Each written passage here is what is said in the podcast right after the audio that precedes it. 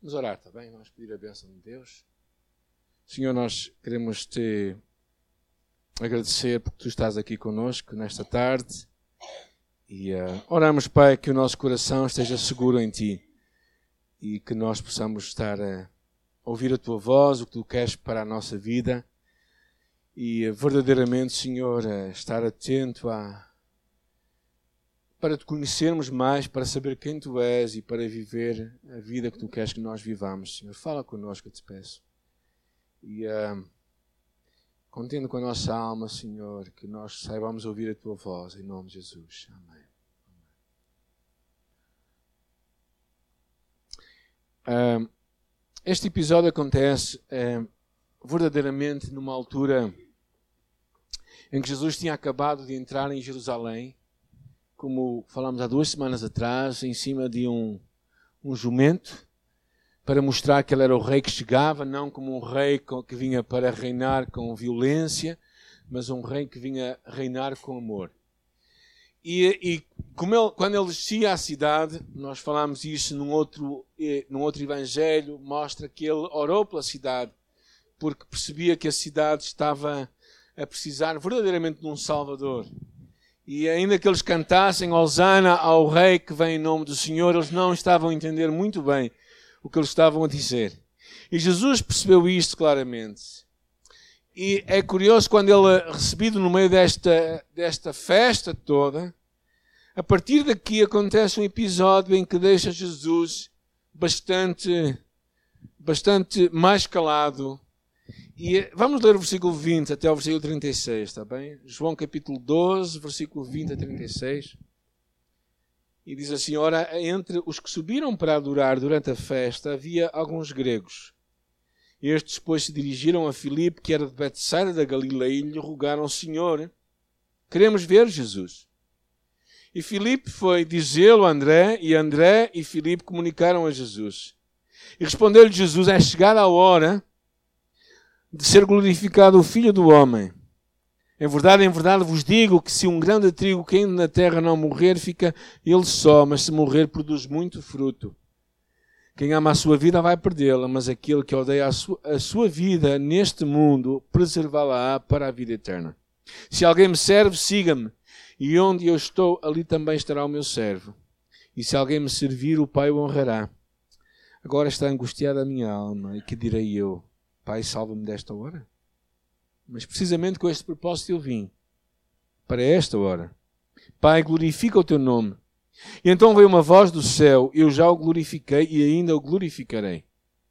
A multidão, pois, que ali estava, tendo ouvido a voz, dizia ter havido um trovão. Outros diziam, foi um anjo que lhe falou. E então explicou Jesus, não foi por, por mim que veio esta voz, e sim por vossa causa.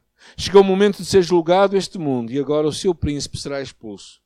E eu, quando for levantado da terra, atrairei todos a mim mesmo. Isto dizia significando de que género de morte estava para morrer. Replicou-lhe, pois, a multidão: Nós temos ouvido da lei que o Cristo permanece para sempre. E como dizes tu ser necessário que o filho do homem seja levantado? Quem é este filho de homem? Respondeu-lhe Jesus: Ainda por um pouco a luz está convosco. Andai enquanto tendes a luz, para que as trevas não vos apanhem. E quem anda nas trevas não sabe para onde vai. Enquanto tendes a luz, crede na luz, para que vos torneis filhos da luz. Jesus disse essas coisas e, retirando-se, ocultou-se deles. Conhecer Jesus era o que estes homens queriam ter essa oportunidade. O versículo 20 fala acerca deles. Quem eram estes homens que queriam conhecer Jesus?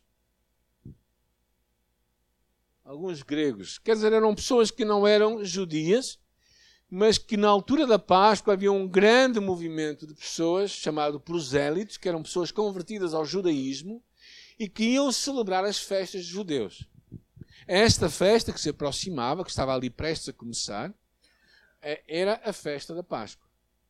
Então eles vinham de todo lado e estes homens gregos também estavam ali. E, uh, e falaram com alguns, falaram com alguns discípulos. Filipe, Filipe, cujo nome era um nome grego, por isso achavam que se calhar era alguém que se iria compadecer deles. E depois Filipe falou com André.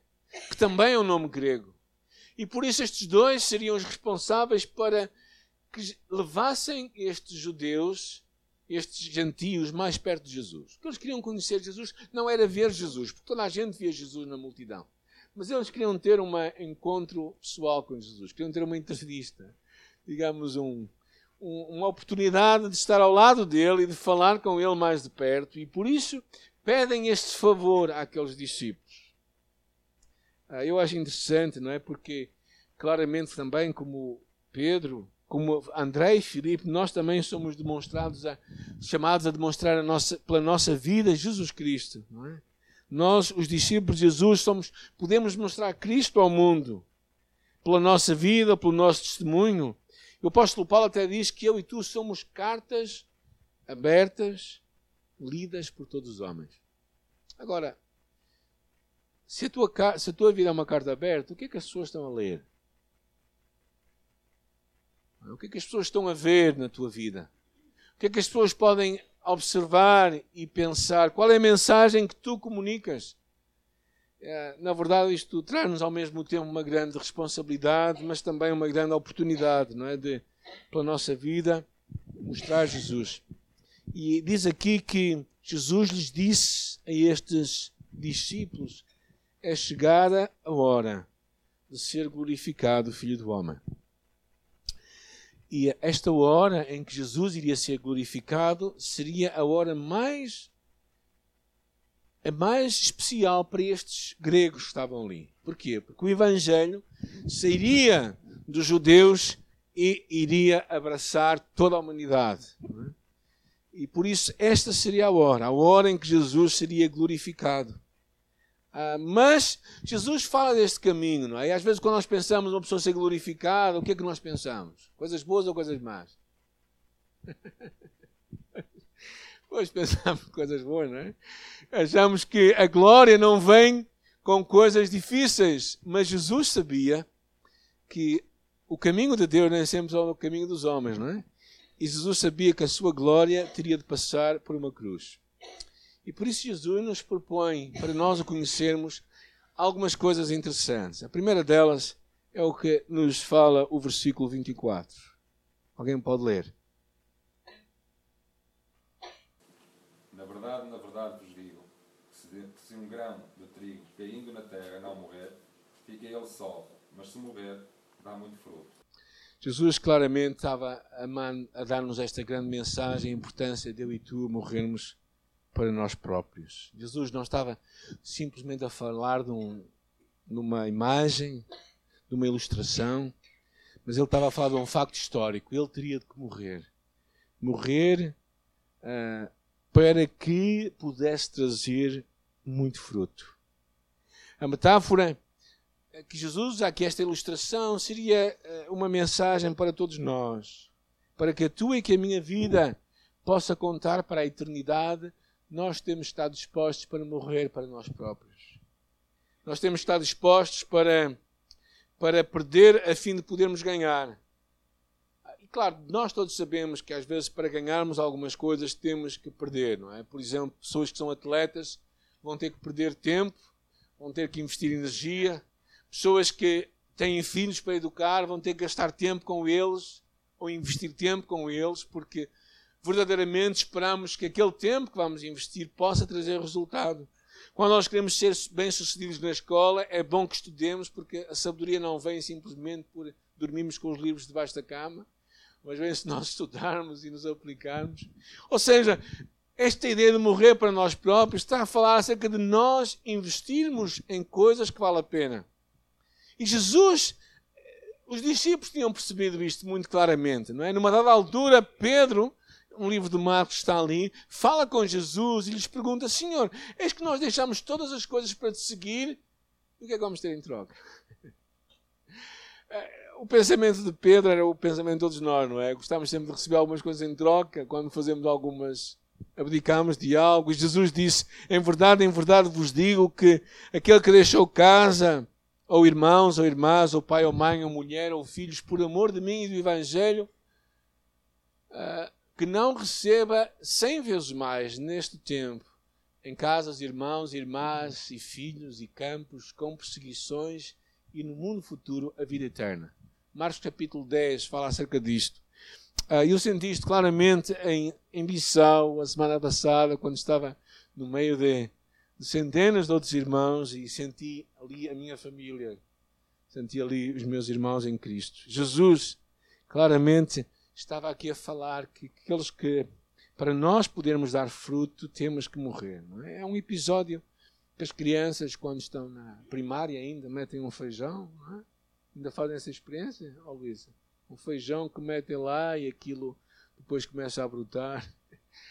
ainda fazem. Ainda, eu também fiz essa coisa no meu tempo, vê lá tu há quantos anos foi. Mas a, a imagem é simples, é? A semente tem de morrer para que algo possa crescer. E às vezes eu e tu temos que perceber esta importância do que Jesus estava a querer significar.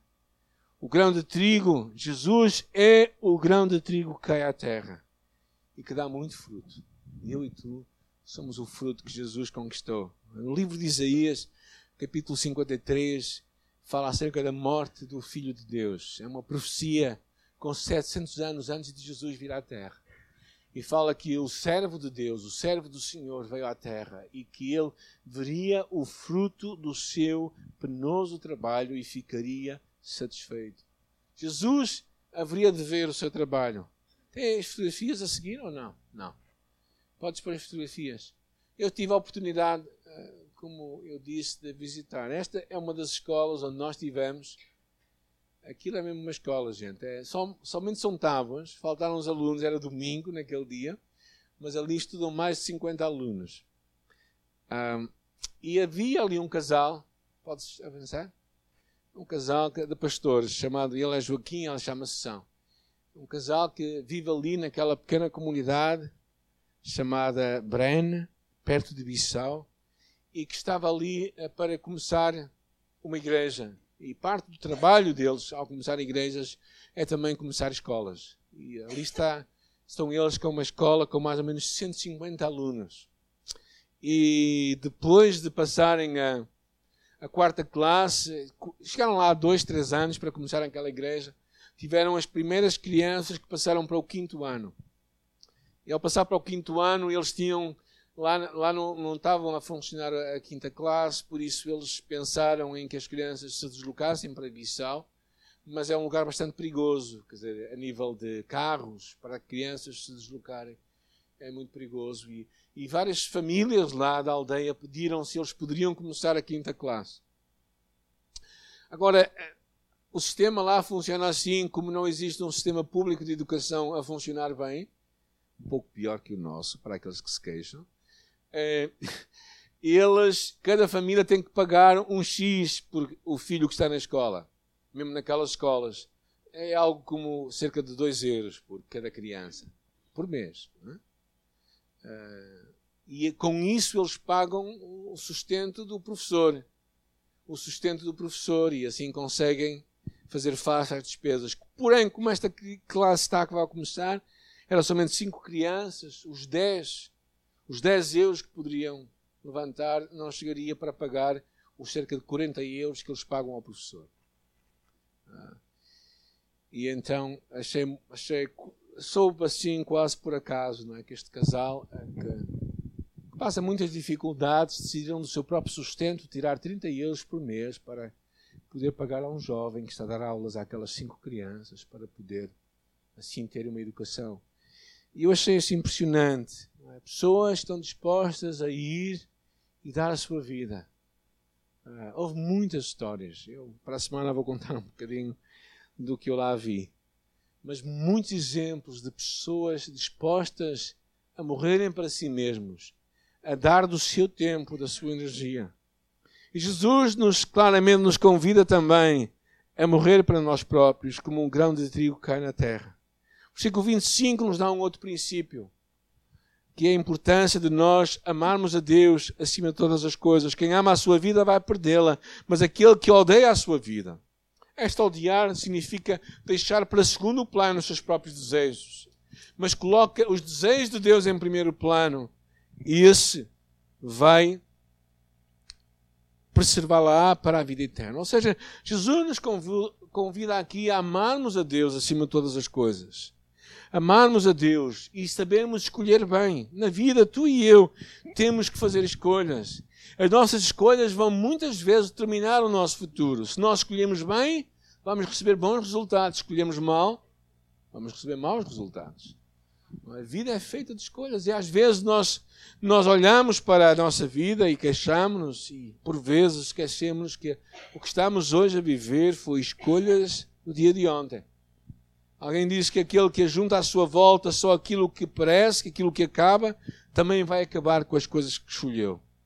Ou seja, eu e tu temos que fazer boas escolhas. Jesus nos convida a amarmos a Cristo acima de todas as coisas, amarmos a Deus. Quem ama a sua vida vai perdê-la. Ah, por quê? Porque tu e eu, nenhum de nós pode controlar a sua vida. Nenhum de nós pode fazer verdadeiramente ter a certeza que tudo está debaixo do seu controle.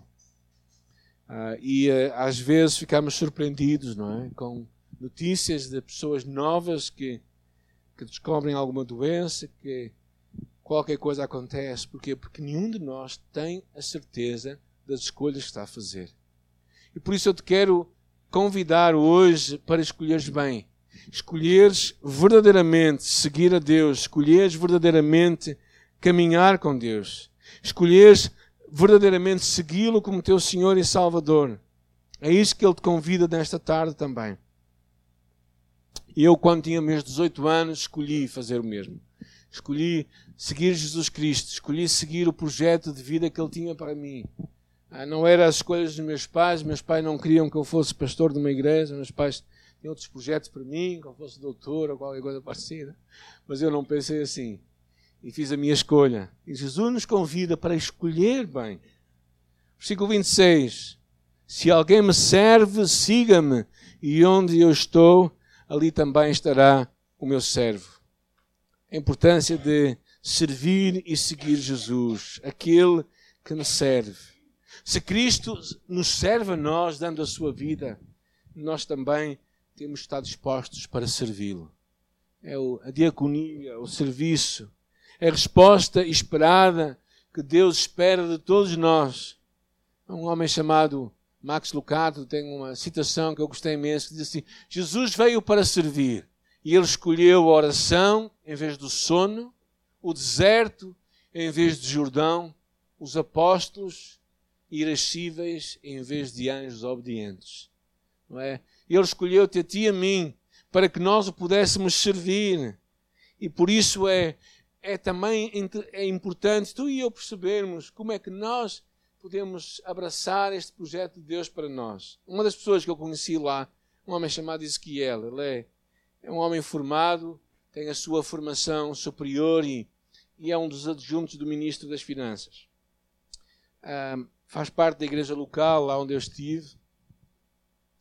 E uma das coisas que me impressionou muito foi o desejo dele de nos servir a nós. Quando descobriu que nós não conseguíamos uh, ter acesso à internet, ele, ele trouxe o computador dele, trouxe o router dele, comprou dinheiro para nós podermos uh, mandar mensagens e comunicar. E depois de uma noite de insucesso, minha e do Elcio, que não conseguimos fazer nada, né? também agelhice nossa, possivelmente. No dia seguinte ele vinha buscar, para, vinha ter connosco no meio da manhã para buscar o computador e perguntou: então, pastor, conseguiu? assim, não, não consegui. Então, e porquê? Então conversamos e ele ficou, gastou um tempinho para pôr aquilo a funcionar e disse: Não, você tem que conseguir, se não conseguir, eu não fico contente. Insistiu connosco para que nós, porque ele nos queria servir. E é interessante, no último dia, quando estávamos para vir embora, o, o avião era às duas e meia da manhã, uma hora para apanhar o avião, não é? Não está ninguém.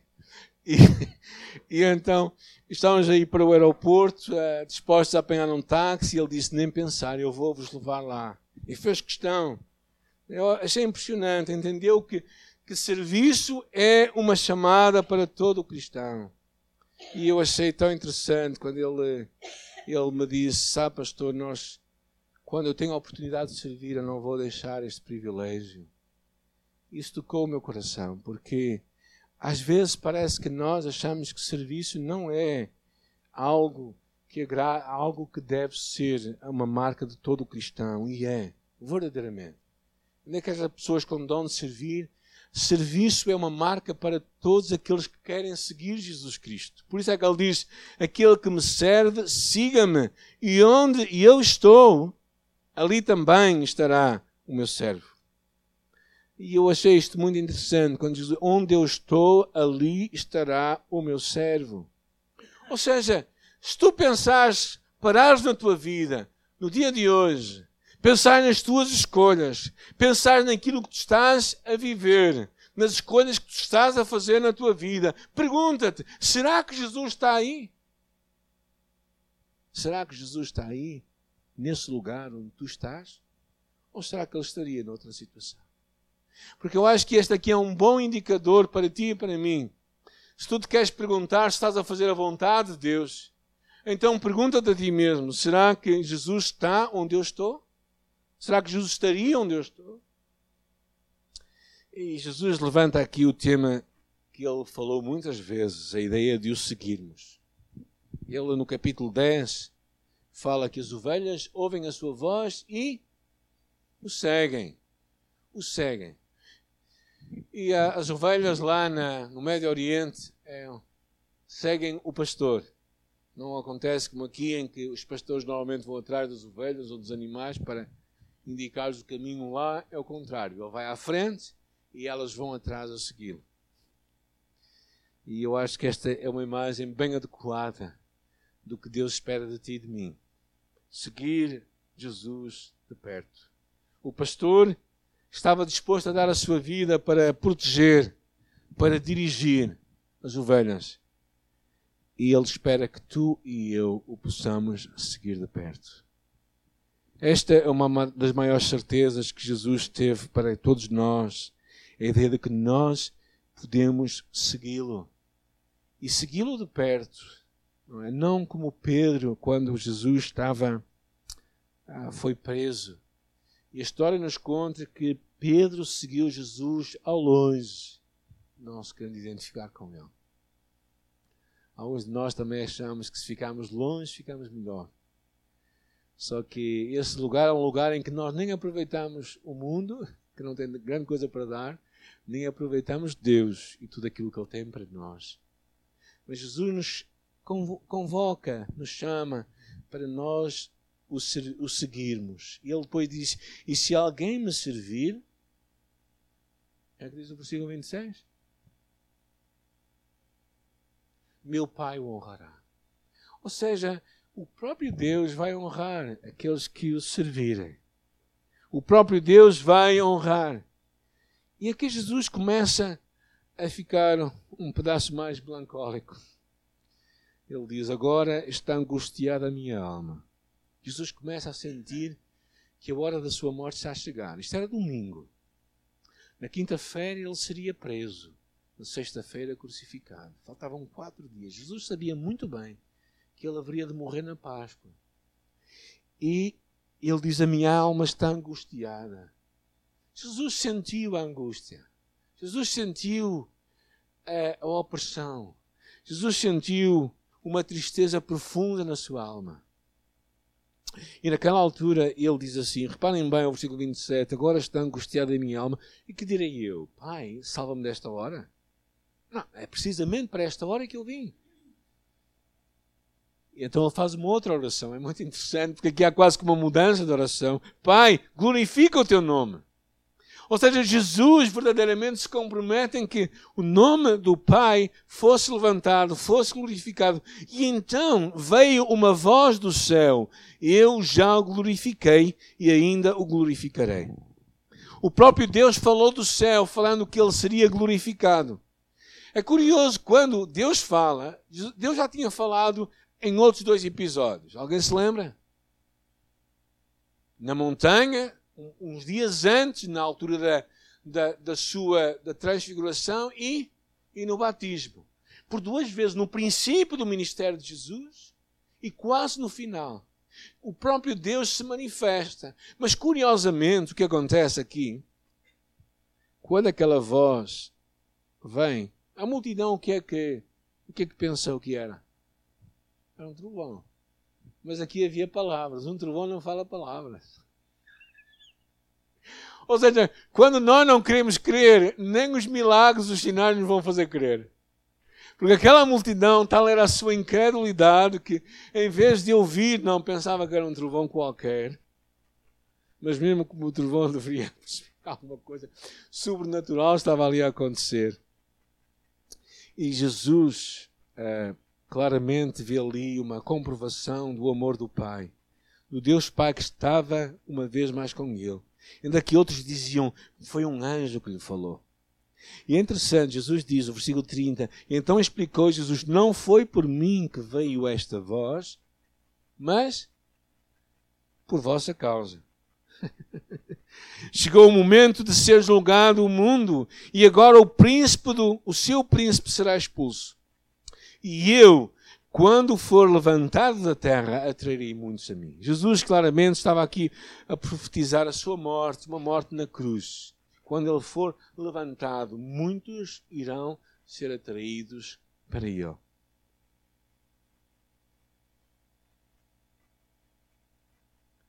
E depois, então, a multidão claramente fica um bocado perturbada com aquilo e lhe diz: Nós temos ouvido da lei que o Cristo, o Messias, iria permanecer para sempre. E como é que tu dizes ser necessário que o filho do homem seja levantado? Quem é esse filho do homem? Ou seja, a multidão parecia: se tu és o Messias, então tu vais permanecer para sempre, tu não vais morrer. Mas a multidão também sabia que ele tinha várias vezes falado que ele era o filho do homem. E então dizem: Mas afinal, quem é este filho do homem que vai ter que ser levantado?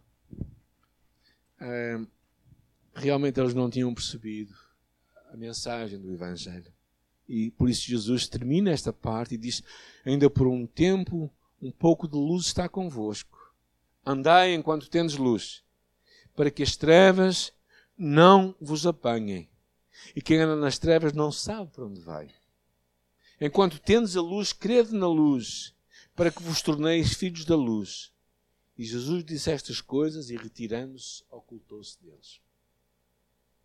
Jesus convida-nos a andar na luz, na luz que vem dele. Ele já tinha falado no capítulo 8, versículo 32: Eu sou a luz do mundo, quem me segue não dará em trevas, mas terá a luz da vida. É? Jesus é aquele Deus que vem para dirigir a nossa vida, para orientar a nossa vida, para nos mostrar o caminho. Se tu e eu temos falta de direção, e Ele tem direção para a nossa vida. Lâmpada para os meus pés é a tua palavra e luz para o meu caminho. Jesus claramente vem para nos ajudar a, a orientar a nossa vida. E tu e eu precisamos de buscar o seu conselho e de nos agarrarmos a Ele. E isso é tua escolha, é minha escolha. Infelizmente, muitos começam, mas nem todos terminam. Jesus claramente fala isso na parábola do semeador. O semeador saiu a semear. E ao largar a semente, diz a palavra, uma caiu, uma caiu no meio das pedras. E a semente não vingou, não, não produziu raízes. E quando veio o sol, a semente secou. Outra caiu no meio de espinhos e os espinhos cresceram mais do que ela e, e, sufocaram a semente. E diz que os cuidados deste mundo, quando as pessoas deixam que os cuidados deste mundo, os afazeres da sua dia a dia, sufoquem a semente da palavra, não vai deixá-la crescer. Outra caiu na, no caminho e vieram os pássaros e levaram a semente. Isto fala acerca do trabalho de Satanás que vem roubar a semente da palavra de Deus no nosso coração. E houve uma parte da semente que caiu em boa terra e essa frutificou. Qual é? Qual é o teu terreno? Qual é o teu terreno? Onde é que a semente de Deus está a cair no teu coração? Será que é, é bom terreno? Ou será que, que ouvimos e gostamos, mas não produzimos raiz em nossa vida? Não deixamos que ela faça uma diferença? Ou então Estamos, gostamos, mas, mas verdadeiramente outras coisas começam a ser mais importantes e aos poucos nós vamos trocando Deus por outras coisas. Ou então simplesmente deixamos que ela seja roubada por Satanás. Porque somente um quarto da semente nesta história de Jesus, somente uma em quatro, teve bom resultado. Eu espero que tu e eu sejamos este bom resultado. Porque é isso que Deus quer. Reparem, o final da história nos diz que Jesus se retirou e ocultou-se Deus. Jesus tinha sido recebido como rei naquele domingo. Estes, estes, judeus, estes gregos queriam saber um pouco mais de Jesus. E Jesus abriu o seu coração para eles e disse: Bem, o caminho da glória que o Filho do Homem vai passar é uma glória um bocado estranha para vocês. E se vocês querem conhecer Jesus Cristo, a primeira coisa que têm que fazer é morrer. Morrer para vós próprios. Ou seja, estar disposto a acreditar que o que Deus tem para ti e para mim é muito melhor do que aquilo que nós próprios podemos escolher. Aprendemos a amar a Deus acima de todas as coisas. Deus, o nosso primeiro amor. Aprendemos também a servir e a seguir Jesus como um projeto de vida. E finalmente, vivermos na luz de Deus. Se fizermos assim, eu e tu seremos como uma vela, não é? Que dá a luz também para o mundo. Jesus nos mostra isso na, na, no Sermão da Montanha, quando ele diz: Vós sois a luz do mundo. E às vezes uma pequena vela faz uma grande diferença. Um dos episódios que lá acontece em Bissau, particularmente durante o dia, é que falta a luz. Nunca sabemos. Então, a regra normalmente é: se tens que carregar um telemóvel, carrega durante a noite, porque se não carregares, nicos. Mas uma dessas noites também faltou usar noites. E nós não tínhamos velas naquela altura, mas lá na cozinha estava um restinho de uma vela desse tamanho, assim, desse tamanho. E naquela hora em que nós estávamos a jantar, não é? No meio de uma altura muito importante do dia, que é o jantar, nós, aquilo ficou todo escuro. É? E, a, e, a, e, a, e a lua estava pouco brilhante naquela noite. E acendemos aquela velita, este tamanho, estava mesmo no fim. E percebemos que aquela simples vela fazia uma grande diferença. Eu e tu podemos fazer uma grande diferença na vida dos outros. Eu e tu podemos verdadeiramente para a nossa vida afetar as outras pessoas e, e tocar as suas vidas. Por isso, é, o que eu acho interessante nesta passagem é que nós não somente somos chamados para andar enquanto temos luz, mas diz aqui, enquanto tens a luz, crede na luz. Ou seja, crede, confiai em Jesus para que vos torneis filhos da luz. Conta-se a história de um certo menino cujo pai era comandante de um navio. E num certo dia em que uma tempestade se levantou, a multidão ficou um bocado assustada. Uma das coisas que eu, para ser honesto, não tenho muita confiança era um dia ir para o mar. Uh, já tive, pensei um dia a falar com os, com os pescadores a ver se me levavam com eles até ao mar, mas depois pensei segunda vez e acho que ainda não tive suficiente coragem, né? é, por causa das ondas e, e tudo aquilo, né? E imagino que não há de ser muito fácil. Mas nesta tempestade que se levantou, aquela multidão estava aflita, ficou aflita, e aquela criança estava lá, sentada num canto a brincar. E, e toda a gente, vendo aquilo, lhe perguntaram: Bem, mas por que, que tu estás assim? Aquela criança levantou-se e disse: Sabes porque o meu pai é que é quem dirige o navio. E é, quando tu deixas Deus dirigir a tua vida, vai haver alturas em que vai haver tempos difíceis. Mas tu podes plenamente confiar no seu amor e no seu cuidado por ti. Tu podes descansar. Deus sabe que o Deus sabia que o seu filho Jesus Cristo, o homem, o filho do homem, iria passar por tempos bem difíceis nestas últimas horas, nestes últimos dias, que eu e tu vamos conhecer um pouco mais de perto nas próximas semanas. Mas ao chegar a este momento, o próprio Deus, o próprio Pai, quis marcar a sua presença. Tu também, nesta tarde, tu podes escolher seguir Jesus Cristo. Tu podes escolher verdadeiramente segui-lo na tua vida e confiar nele. E quando os tempos difíceis vierem, porque eles vão chegar, não tenhamos ilusões, eles virão. Mas o mais importante nas dificuldades não é se eles vêm ou se não vêm. O mais importante é como é que tu estás. Porquê? Porque se na tua vida tu também já passaste por muitos momentos na vida em que tu enfrentaste coisas muito difíceis e enfrentaste bem.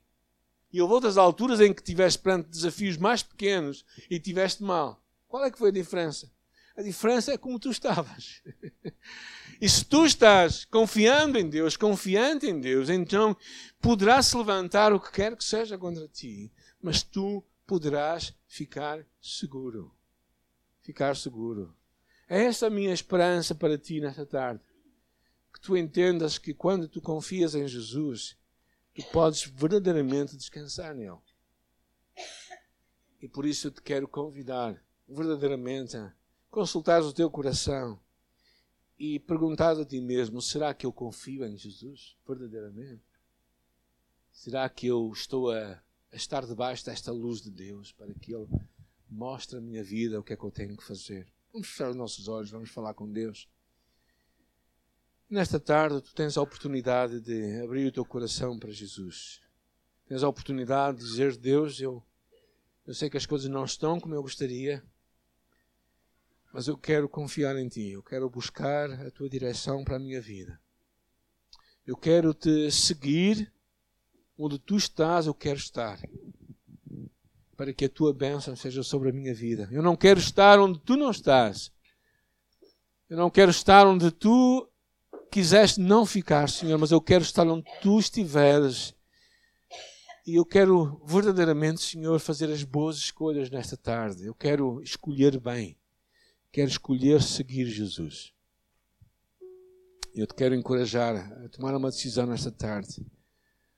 O Filho de Deus, Jesus Cristo, foi à cruz para morrer em teu lugar, em meu lugar.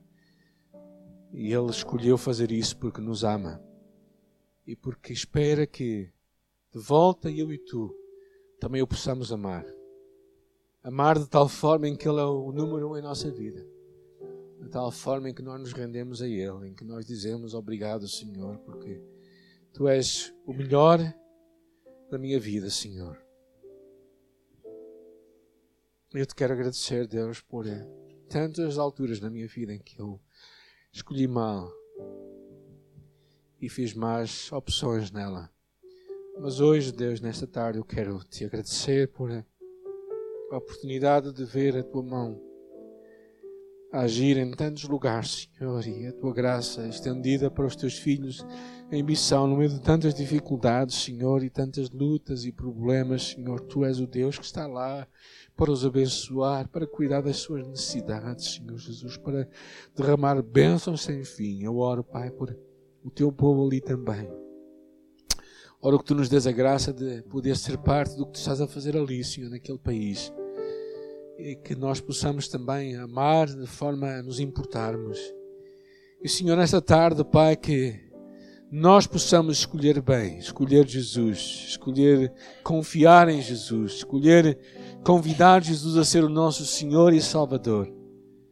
E Senhor, que tu nesta tarde possas verdadeiramente tornar-te em nós o nosso Senhor.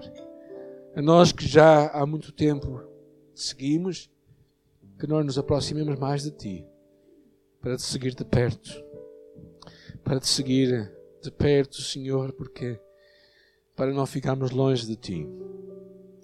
E Deus, eu peço que o Teu Espírito Santo confirme esta palavra em nosso coração, em nossa vida e que nós possamos verdadeiramente escolher bem. Nesta tarde, se que nunca entregaste a tua vida a Jesus, eu te quero desafiar a fazer uma oração a Ele a abrir a tua vida para Ele e convidar para que Ele seja o teu Senhor e Salvador. Quero convidar a orares esta oração, a fazeres com a tua boca, a dizer estas palavras, Senhor Jesus. Nesta tarde, eu quero escolher-te como meu Senhor e Salvador. Eu quero pedir para que tu dirijas a minha vida. Eu quero pedir para que tu me salves. Eu quero te seguir, Senhor Jesus.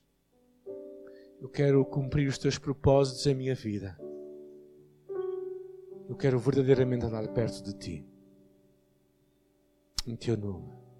Amém. Quando nós oramos assim, a palavra de Deus diz que algo acontece em nossa vida. Nós somos novas criaturas. Eu tinha sete anos de idade quando, sozinho no meu quarto, fiz esta oração. E sozinho no meu quarto pedi que Deus perdoasse os meus pecados. E me lembro como se fosse ontem. Eu tenho mais que 20 anos já.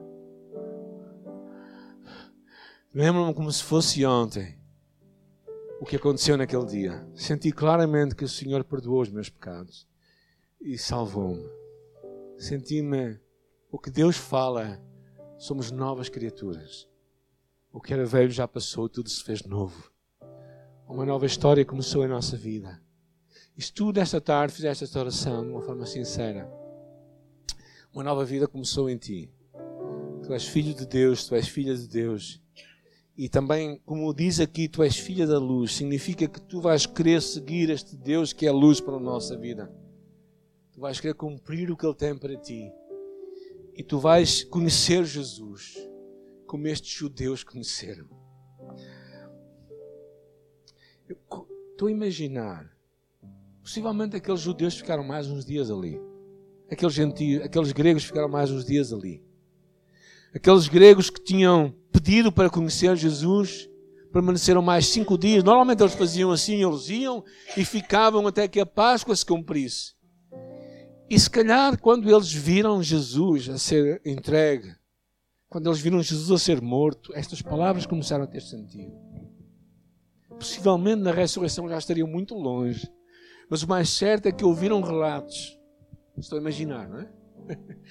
O mais certo é que ouviram relatos daquilo que tinha acontecido e se alegraram por aquele dia em que eles falaram com Filipe e André e disseram: Nós queremos conhecer Jesus. E se tu quiseres conhecer Jesus assim também, tu vais perceber quem Ele é, não é? Então vamos louvar o nosso Deus, não é? Vamos realmente fazer uma oração ao nosso Deus e nos alegrarmos no Senhor.